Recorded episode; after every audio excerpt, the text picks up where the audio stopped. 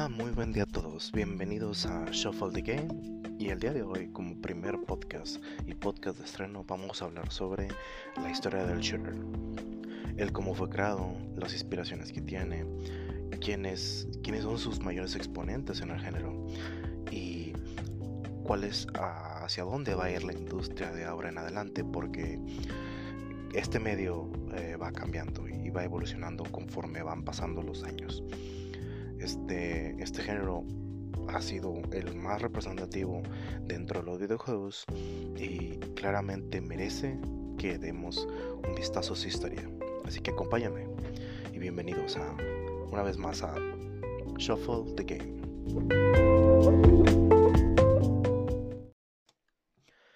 Para poder empezar a hablar sobre, sobre el género de los shooters, primero tendremos que dar un poco de contexto para que la mayoría nos podamos entender sobre qué estamos hablando y qué es este género shooter. Un género shooter es un juego de basado o que su mecánica principal está basada en disparar, en disparar algo, tiros o como ustedes quieran llamarlo, ¿verdad? Pero el punto es estar disparando algo pueden, haber diferentes perspectivas de del personaje, pueden haber diferentes eh, mecánicas inclus, incluidas en este género, pero la principal de ellas es em, disparar. Esa es la mecánica básica. Entonces, teniendo en claro este, esta base o este concepto, vamos a hablar sobre quiénes fueron los iniciadores de este género. Para empezar, vamos a dejarlo claro el que inició la fiebre de los shooters fue Doom. Todos vamos a estar de acuerdo. Doom en 1993 fue el que inició toda la fiebre de los shooters. Pero vamos a hablar primero sobre cuáles fueron las bases para que Doom existiese. Las bases de esto fue que en el en el en 1978 se crea Space Invader por, creado por Tomohiro Nishikado. Él, eh, veniendo de una compañía japonesa, crea para la, para la arcade Atari, que era la primera, o uno de los primeros juegos más, eh, que más eh, hicieron explotar el mercado en, en, en aquel entonces crea Space Invaders. Space Invaders nos da dos principios básicos de los, de los shooters. La cobertura y, la, el calcular eh, tiempos y velocidades de bala. Esto fue algo que trajo como base al, al, género y es algo que todavía está, hasta el día de hoy eh, sigue presente en muchos de los videojuegos. La primera cobertura en el videojuegos haberse creado en el 76 en el 78, disculpen, sí que es um, remontarnos a muchos años atrás. Estamos hablando que son más de... Em, que ya van cerca o más de 40 años de tener esta, e, este género con nosotros. Pero eh, Space Invader no fue el único que empezó a, a, este que le dio vida a este género.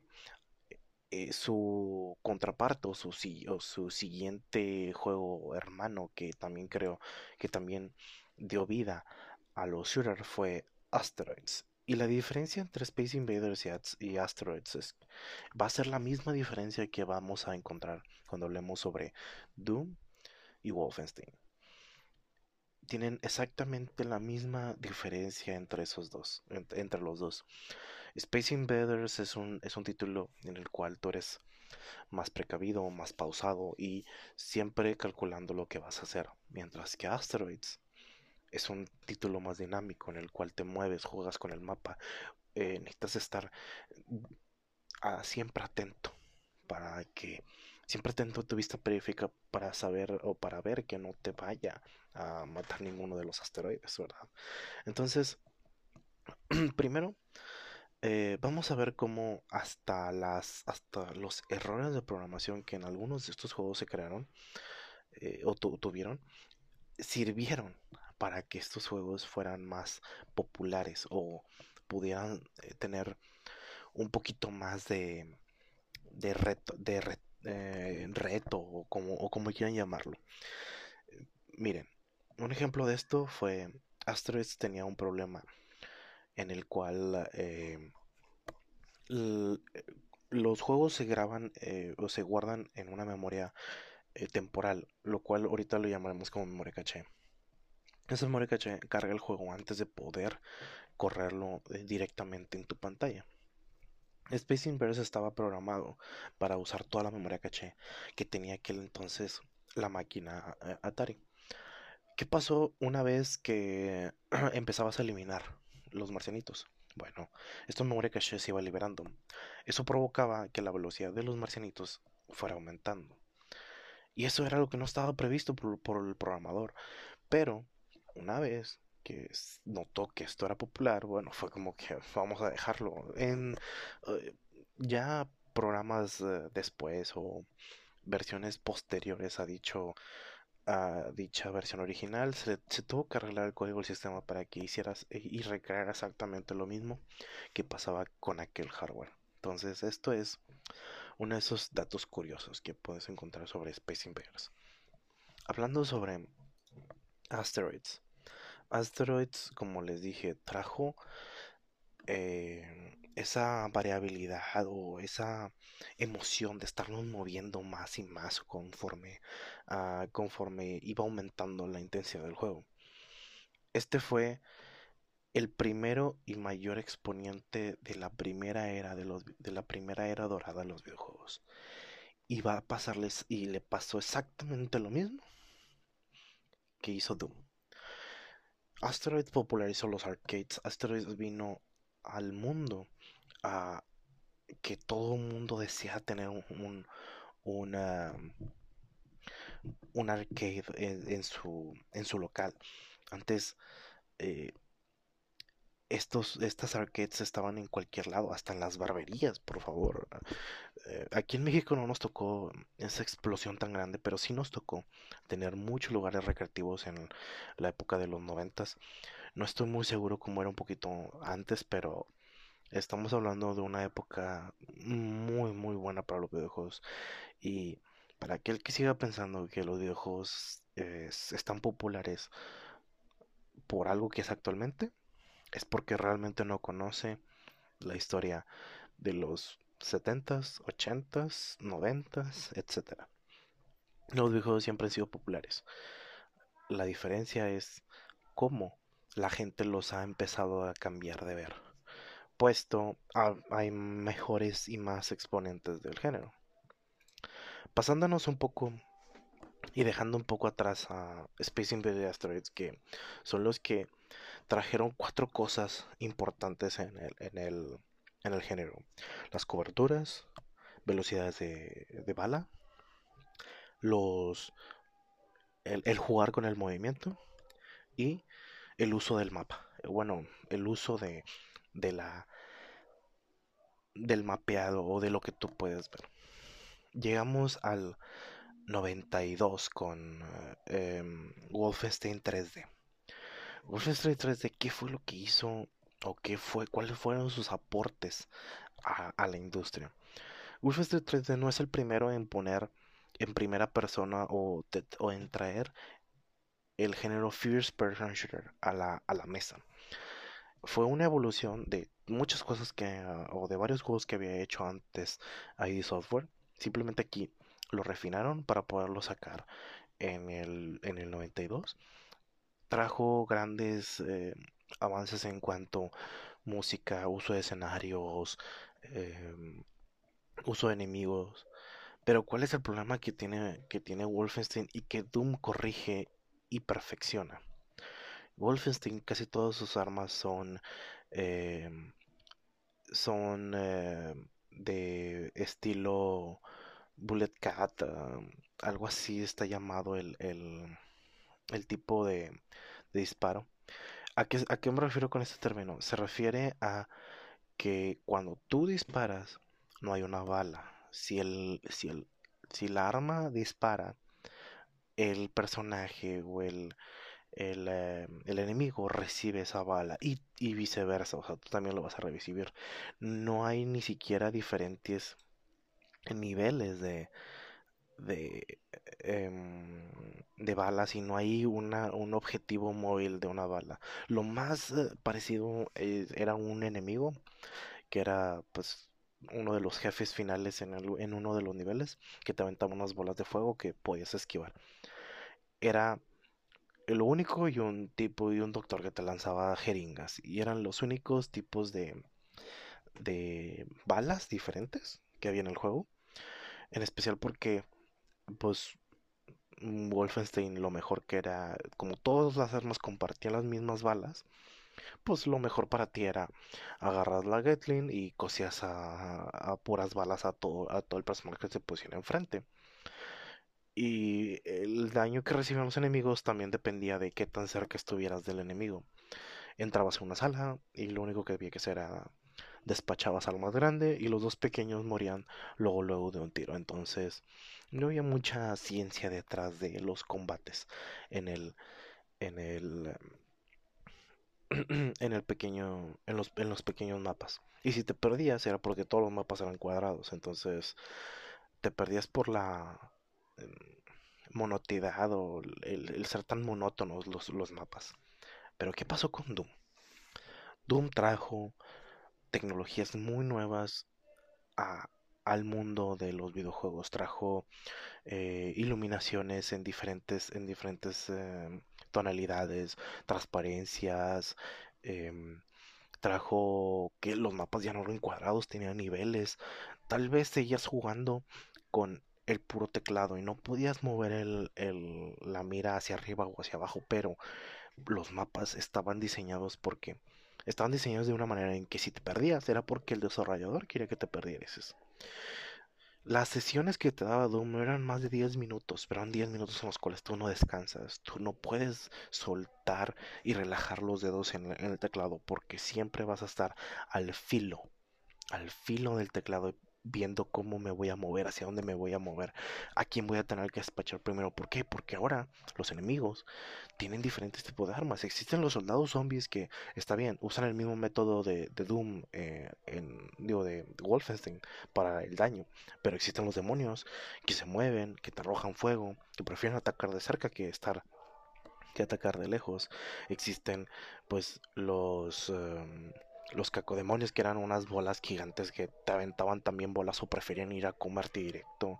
Existen los pinkies que son ataque físico, pero son unos tanquecitos móviles. Entonces, como había tanta variedad de personajes y de daños, y aparte de que tus armas estaban divididas en tres tipos de, en cuatro tipos de armamento repartidos en seis armas diferentes. Y estas armas también variaba su rareza, tenías que saber cómo racionar tus balas, puesto no todos los enemigos ahora te arrojan balas. Las balas están repartidas en ciertos puntos del mapa y tienes que saber cómo moverte, cómo vas a pescar esas balas, cómo las vas a distribuir, cómo vas a usarlas en, un combate y a quién te tienes que despachar primero. Si al tipo que te está dando desde lejos es ese francotirador, si al tanquecito que viene detrás de ti o al boss que vas a encontrarte en la zona.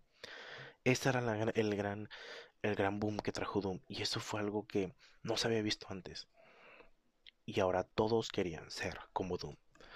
Doom fue el heavy metal de ese entonces. Fue lo que explotó y tenía una filosofía tan, tan fuerte, tan heavy, que uno decía, ajá, no puede ser esto. Esto es demasiado, esto es, eh, esto es demasiado, demasiado intensidad, demasiado fuerza esto era Doom, porque Doom es así. Y aún, y aún, aún hoy, Doom que, está que vuelve a los orígenes del, del shooter, Doom sigue siendo un derroche de adrenalina e intensidad. Y el pensamiento rápido y el reaccionamiento rápido sigue siendo la primera y, y más grande eh, de las uh, de las prioridades que, tiene este juego. Ahora, Doom era eso. Doom era intensidad. Doom era heavy metal. Pero si Doom era esto, ¿qué pasó en el años después, en el 98, eh, cuando sale Half-Life. Mientras que Doom te daba y te decía que tenías que matar a todos a porrazos y, y hacerlo lo más rápido posible. Half-Life tenía una introducción de 5 minutos en el cual ibas cómodamente en un, en un metro. Half-Life era más pausado. Half-Life era, era tranquilo. Mientras que Doom, tú podías completar los niveles moviéndote como tú quisieras en el mapa y a donde tú quisieras ir. Half-Life era un, era un, era un sub y baja en una, en una montaña rusa. Era, tenías una sola línea y que tenías que recorrer. Es un, es, un juego que es lineal, pero era una, en una montaña rusa de emociones. Los NPCs tenían una inteligencia artificial en la cual hablaban contigo, eh, pensaban cómo atacarte. Los soldados enemigos se resguardaban y hacían diferentes cosas para poderte matar. Porque no eran tan solo NPCs programados a lo, a, a, lo idiota, eh, nada más de que vayan y, se carguen contra ti. Algo que sí tenía Doom, donde los enemigos tan solo cargaban contra ti. Ya, o sea, aquí no, aquí había más, había una inteligencia más arriba. Había algo más concreto y algo que ya lo podemos ver y que desde aquí surge la parte de la inteligencia artificial.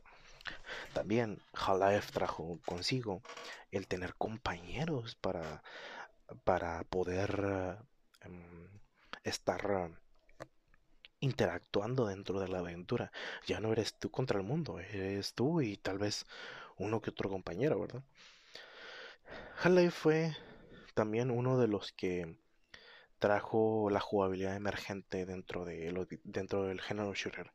El no era tan ah, variada ni tan fuerte como cuando salió su secuela Half-Life 2, pero fue lo suficientemente buena como para generarte una un sentimiento de, de, decir, ah, miren, eh, puedo hacerlo de esta otra manera. No solamente existe este camino para completar el juego.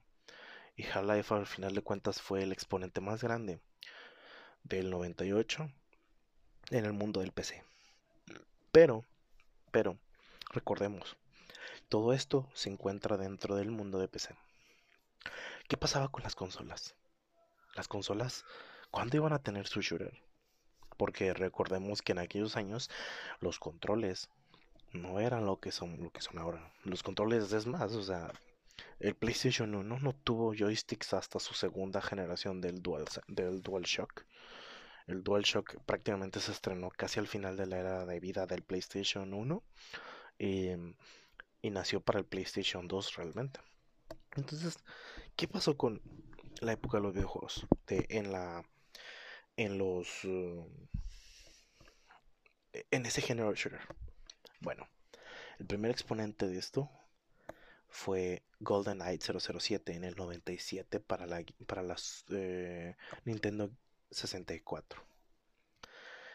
¿Qué trajo este juego que hizo que todos los demás quisieran tener shooters? Eh, GoldenEye trajo una interpretación suya, creado, o sea, de los creadores de eh, desarrollo por Rare, trajo una interpretación suya de cómo podrías jugar un shooter que ocupabas mouse y teclado cómo lo puedas jugar con una sola palanca. Claro, un auto una asistencia de apuntado súper exagerada con con enemigos con inteligencia con súper retrograda con tres cacahuates por cerebro entonces había muchas cosas que ayudaban al, juego pero trajo algo que Half-Life y que Doom no tenían trajo objetivos cumplir con objetivos para poder cumplir con una misión. No es nada más ir, coserse a tiros a todos los enemigos y ya. Creo que no. Trajo el juego por objetivos. Tienes que ir a tomarle foto a algo, tienes que ir a colocar una bomba, tienes que ir a recoger a un rehén, tienes que ir a salvar a un científico, tienes que ir a colocar un código.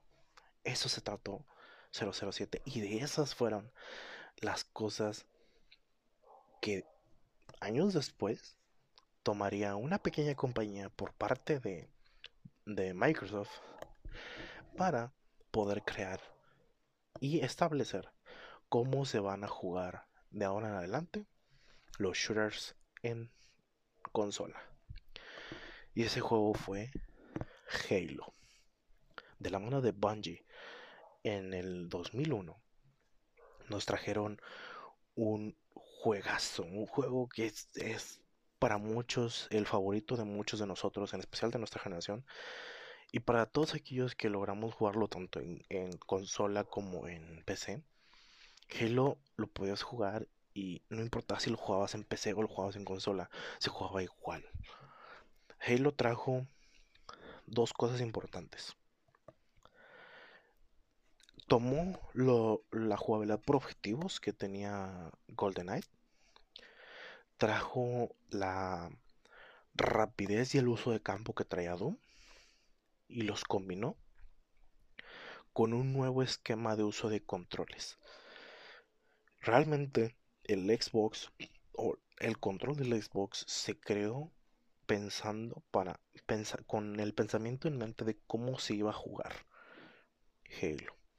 Por eso la palanca izquierda está arriba y no abajo del pad como lo tiene PlayStation. Porque se pensó en un momento cómo era la forma más natural y cómoda de tener tu dedo gordo de la mano izquierda, que es la que iba a controlar el movimiento de tu personaje, mientras que la mano derecha se, decidió colocar el joystick abajo de los, botones porque tendrías acceso más rápido a las acciones con tus tu, con tu dedo gordo de la mano derecha y dejabas la cámara en, en el joystick. Por eso el control así nació y por eso Microsoft y su actual control de Xbox es el, que está considerado como el mejor ergonómicamente diseñado. Si ustedes piensan que el control de PlayStation es bueno, para los shooters siempre va a ser mejor el de, Xbox. Pues siempre tuvieron en mente cómo se jugaba un shooter. Y Halo también trajo en, a la mesa el esquema de usa, tan solo un botón para, acceder a todo tu arsenal.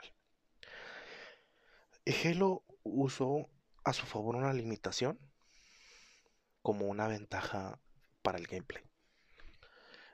Cuando te basabas o, o cuando tu gameplay se basa en tan solo poder usar dos armas, una principal y una secundaria, dejabas al jugador en, la difícil decisión de que tengo que usar las armas de los enemigos. Por eso Halo te permite usar las armas de los enemigos. Pero para intercambiar de ellas tan solo tienes que presionar un botón. En los juegos de PC se usaba del 1 al 6 para seleccionar, seleccionar algún juego, alguna arma. Del 1 al 6 o del 1 al 4 dependiendo del juego. Son muchos botones. Estamos hablando que un teclado tiene 108 botones para para tu programar. Y un control no tenía más de 12 o 16 botones. ¿Cómo demonios adaptabas eso a un control? Y en eso se basaron para poder crear el control que ahorita tenemos en Halo. En, Xbox principalmente, ¿verdad? Pero Halo fue el que trajo ese esquema de botones. Que tiempo después copiarían eh, juegos como Call of Duty, eh, player, eh, bueno, principalmente Call of Duty y Far Cry, ¿verdad? En las consolas, pero Halo fue el primero y Halo fue el que lo estableció. Es algo muy... Eso hay que, hay que, reconocerle a esta franquicia, ¿verdad? Que tengan, hayan tenido malos años últimamente es diferente, pero Halo tiene esa gran importancia. Y Halo realmente eh, vino aprendiendo de la escuela. Por favor, el jefe maestro es una copia de, del Doom Guy. Y la música, tal vez por el hecho de querer ser mm, algo místico y épico a la vez, está, tienen esas bandas sonoras tan buenas, pero bebe mucho de la vieja escuela. Doom, Halo es, era, es el sucesor de lo que hizo Doom.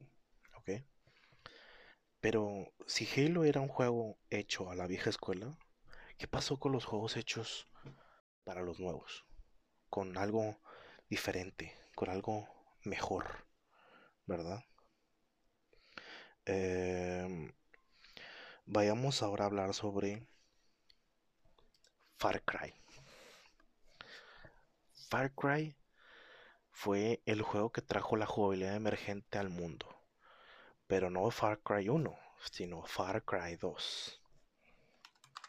Far Cry 2 eh, fue la beta de lo que de lo que se conoce como Far Cry 3 porque realmente el mejor fue el, mejor juego Far Cry o el que mejor trajo a exponer a, exponer el mundo de los de de los videojuegos o de la jugabilidad emergente fue Far Cry 2 en el 2008 y Far Cry 2 a pesar de que todos los todos los combates eran una escaramuza era muy era muy intuitivo el decirte, oye, es que no nada más puedes entrar por ahí, puedes entrar por la puerta trasera y sorprender a todos.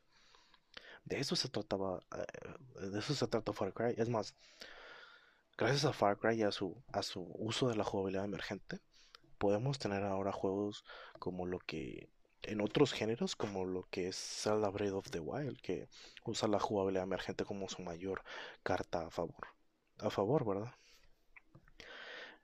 Far Cry fue de los primeros en generar estos mundos abiertos o traer el mundo abierto a los first person shooter. Y de aquí, aquí se dividió en dos, claramente, el, eh, la jugabilidad. Far, Cry bebía de el diseño pausado y, y preparativo que trajo Call of Duty, en especial Call of Duty 4, el Modern Warfare, donde te tenías que preparar antes de la escaramuza pero a la vez usó la jugabilidad emergente y, el tener que usar lo que te pudieses encontrar que trajo Halo. Que claramente no era mejor que lo que tú, tú podías armarte, porque las armas de los enemigos estaban más cuidadas, eh, las armas de los enemigos se trababan cuando intentaba recargar, entonces, ya saben, eh, cosas y cosas de diseño, Pero al final de cuentas, eh, Far Cry 2 le dio al mundo esa parte de, de libertad que le hacía falta a los shooters. Porque lastimosamente Halo tan solo podías pasar de una manera. Claro, jugaron un poco con esa libertad de mapa y de que puedas acabar de diferentes maneras. Pero no, es, no fue tan grande como la que trajo Far Cry. Algunos de los... Em, algunas de las cosas o de la manera en que, en que Far Cry trata su mundo fue, son todas las bases que ahorita se usan para el último de los grandes exponentes de los shooters. Y es Player Unknown Backgrounds. Player Unknowns o PUBG es el juego actual junto con no, no, nos vamos a meter problemas junto con eh, este Fortnite el juego que combina todos los demás géneros en uno. Combinas lo, preparativo de COD, lo emergente de Far Cry, lo dinámico que tiene Doom, el uso de, la, de los recursos que puedas encontrar que tiene Halo y los combinas no solo para meterlo en este juego. Está bien, no a todos nos gusta, no a todos les, les agrada este juego, pero fue el que trajo esa, ver, esa versión de los shooters y, lo, y, y, e hizo emerger el género Battle Royale y lo popularizó. No es que lo hizo emerger, no, no, no fue el primero, pero lo, lo hizo demasiado popular en el género. Por eso ahorita todos quieren un Battle Royale que pegue o que sea famoso. Como en su caso es el famoso. Eh, como era este Fortnite. Fortnite es un fenómeno a nivel mundial y Fortnite no se va a acabar en un buen rato. ¿Por qué? Porque tiene esa esa magia de ser de jugar con el entorno y de jugar con lo que puedas realizar. Tal vez la, jugabilidad emergente es muy parecida como la que tiene em, la que tiene Far Cry, que no juega tanto con los elementos, pero sí juega a favor el, elemento humano. A Fortnite ya, ya PUBG, tú vas a jugar no para ganar, vas para divertirte. Ganar es secundaria cuando creas tantas buenas historias con las personas que estás jugando. De eso se trata ese juego. Y realmente tenemos que verlo de esa manera. No te frustres por perder en esos juegos. Más bien, intenta divertirte. No es un COD, no es un Halo y no es un Doom en el cual o no es un Quake Champions donde ganar ahí sí es importante porque lo es todo. Aquí no. Aquí vienes a divertirte, aquí vienes a, disfrutar, aquí vienes a moverte y, eh, tensionarte porque me faltan balas y me están disparando y vamos a escondernos y a ver si me escondo y le lanzo una granada y, ah, mira qué, chistoso, mata a todo el grupo con una sola granada, cosas así. No es, no es eh, el estarte frustrando por la, por la, porque te mataron o porque perdieron. De eso se trata en los Battle Royale, eh, en, ese sentido. Y de eso se trata estos dos juegos, PUBG y Fortnite.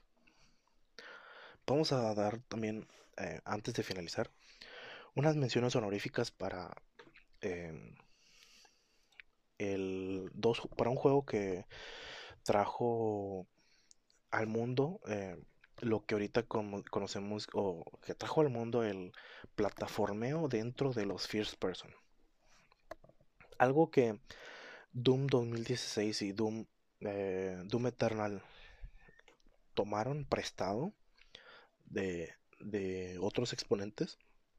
Es que si alguno de ustedes ha jugado Doom Eternal o Doom 2016, juega demasiado con el plataformeo dentro de los niveles. Tienes que saltar aquí, tienes que brincar allá, tienes que pescarte de allá, tienes que intentar llegar hasta allá a través de un, de un salto especial y la, y la madre, todo eso.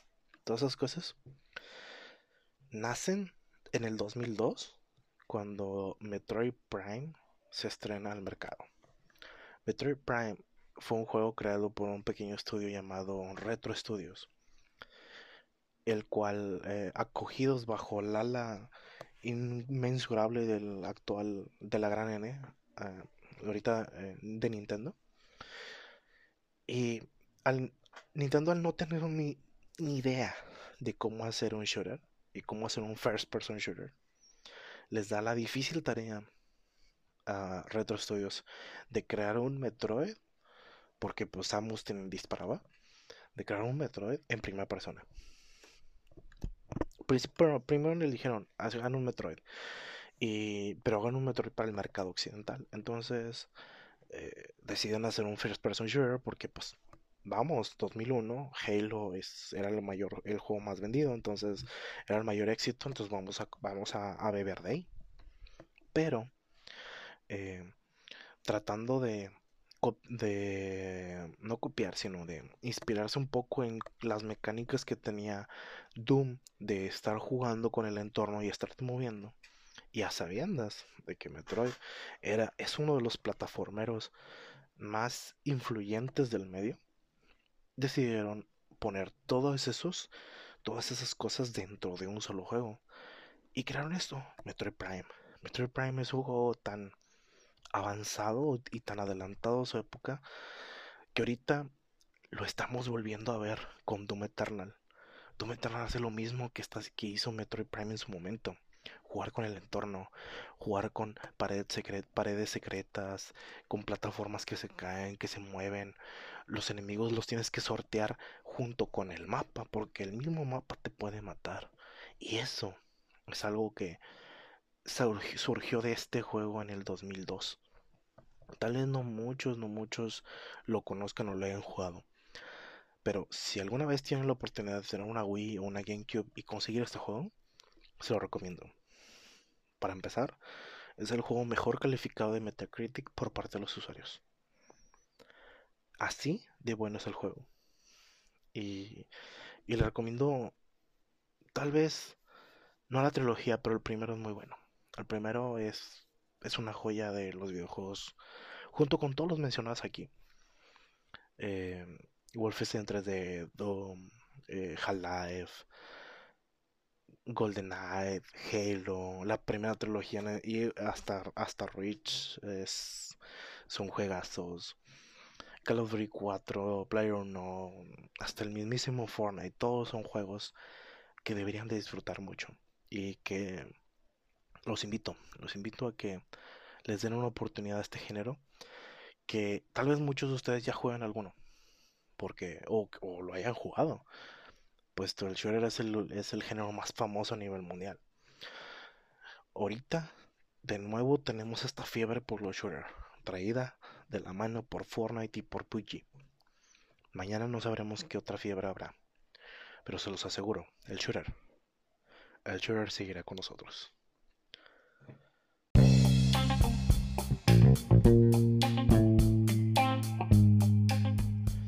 Muchas gracias eh, por haber escuchado este primer episodio de Shuffle the Games y la verdad eh, ha sido una experiencia muy bonita para mí estar iniciando este proyecto. Muchas gracias a todos, la verdad. Todos aquellos que lo escuchan, espero que lo disfruten, espero que hayan aprendido algo nuevo. Vamos, voy a estar eh,